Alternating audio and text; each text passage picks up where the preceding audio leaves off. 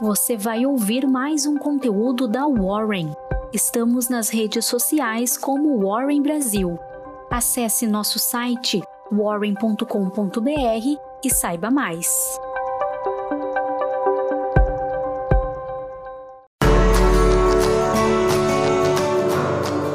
Olá, estamos encerrando o ano de 2021. Foi um ano extremamente desafiador para os investidores brasileiros. Grande parte dos investimentos sequer acompanhou a inflação e alguns trouxeram perdas nominais significativas. O Ibovespa abriu o primeiro pregão de 2021 aos 118.855 pontos, Nessa data, muitos analistas estavam bastante otimistas com as aplicações em ações. Depois de o mercado andar de lado no início do ano, começou a cair e ficou em março abaixo dos 110 mil pontos. Então começou a subir forte, atingindo os 131 mil pontos no início de junho. Porém, logo o desânimo voltou a tomar conta do índice que chegou aos 100.075 pontos no dia 30 de novembro. Quando os memes de Ibovespa já é 100 mil na Austrália invadiram as redes sociais. Felizmente, o índice voltou a subir, chegando a 7, 107 mil pontos na data que gravo esse podcast. Mesmo assim, muito longe dos 150 mil pontos que muitos previam. Poucos imaginavam o que aconteceu com a Selic, a taxa básica de juros da economia. Começamos o ano em 2%, quando muitos anunciavam que a renda fixa estava morta. Com a taxa básica negativa em termos reais, um velho pesadelo dos brasileiros voltou a assolar. A inflação passou para casa dos dois dígitos. E a Selic está encerrando o ano a 9,25%, com indicação de mais um aumento significativo na primeira reunião do Copom de 2022. A maioria dos analistas também errou nas previsões para o dólar, que era apontado como azarão e já acumula alta de mais de 8% no ano. Mas não sem antes ter apresentado elevada volatilidade. Mesmo gestores com longo histórico de acertos no câmbio acabaram sofrendo durante o ano que passou. O ano de 2021 também foi duro para os gestores de fundos de investimentos. Dados consolidados pela Ambima, Associação Brasileira das Entidades dos Mercados Financeiro e de Capitais, demonstram que muitos fundos não conseguiram alcançar seus respectivos benchmark, ou seja, os gestores não conseguiram acompanhar seus índices de referência. Nos fundos de investimentos imobiliários, as perdas foram bastante significativas. A maior parte dos investidores viu o valor das suas cotas se reduzindo. Poucos fundos imobiliários conseguiram se valorizar em 2021. O mesmo aconteceu com os títulos públicos de prazos longos. Como a taxa de juros subiu, o Tesouro IPCA 2045 e o pré-fixado 2031 perderam em torno de 30% do seu valor ao longo do ano. A primeira vontade dos investidores que perderam dinheiro é esquecer 2021. Nosso cérebro, para estabelecer nosso bem-estar psicológico, já está trabalhando com rapidez nesse sentido. Ao contrário de atender a esse instinto, devemos fazer um esforço para conservar para sempre na, na memória este difícil ano.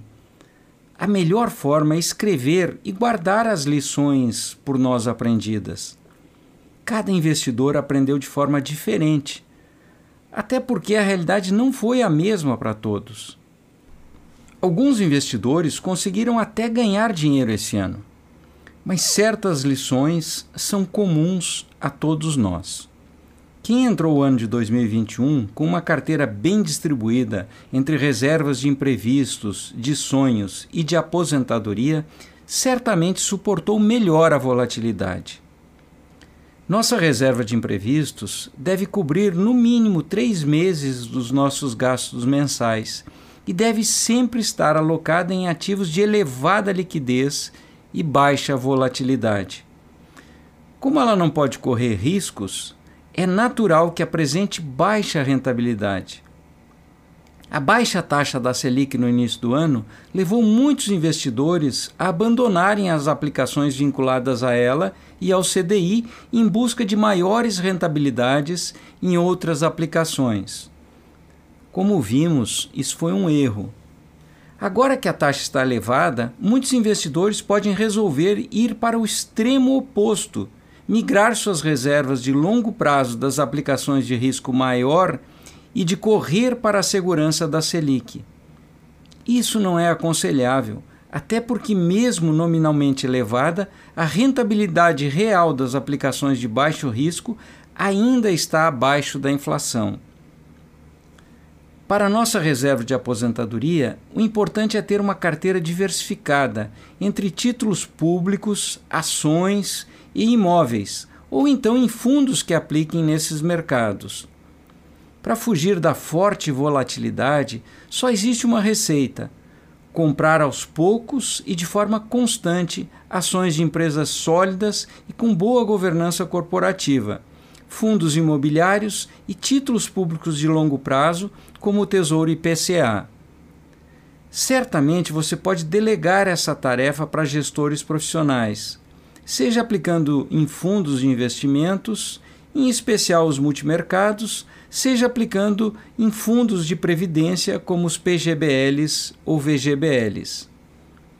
Para a reserva de sonhos, o importante é definir se o sonho é de curto prazo, médio ou longo, se ele tem data fixa para acontecer. Investimentos para sonhos de curto prazo e com data marcada não devem correr riscos. Já aqueles de longo prazo e sem data podem correr mais riscos ou seja, pode ser aplicados em ativo de maior volatilidade. Há muitas pessoas que dizem poder prever o futuro, e claro, muitas outras que acreditam nisso. Mas se tem uma coisa que aprendi ao longo de quase quatro décadas no mercado financeiro, é que ele é imprevisível. Não conheço um só homem ou uma só mulher que consiga prever o futuro. Então, para 2022, o importante é separar muito bem suas reservas e confiar na diversificação dos investimentos. Repetindo uma frase bastante batida, a diversificação é o único almoço grátis do mercado financeiro. Vou repetir: a diversificação é o único almoço grátis do mercado financeiro. E ela é batida porque é extremamente verdadeira. Aqui na Warren, facilitamos a tarefa de separar as reservas e diversificar seus investimentos com uma plataforma inteligente e totalmente adaptável aos seus objetivos. E caso você queira um apoio na alocação dos seus investimentos para o próximo ano, a assessoria da Warren é totalmente livre do conflito de interesses, pois aqui trabalhamos pelo modelo fee-based, o mesmo que os concorrentes oferecem apenas para seus clientes private. Um grande abraço e muito obrigado por sua companhia.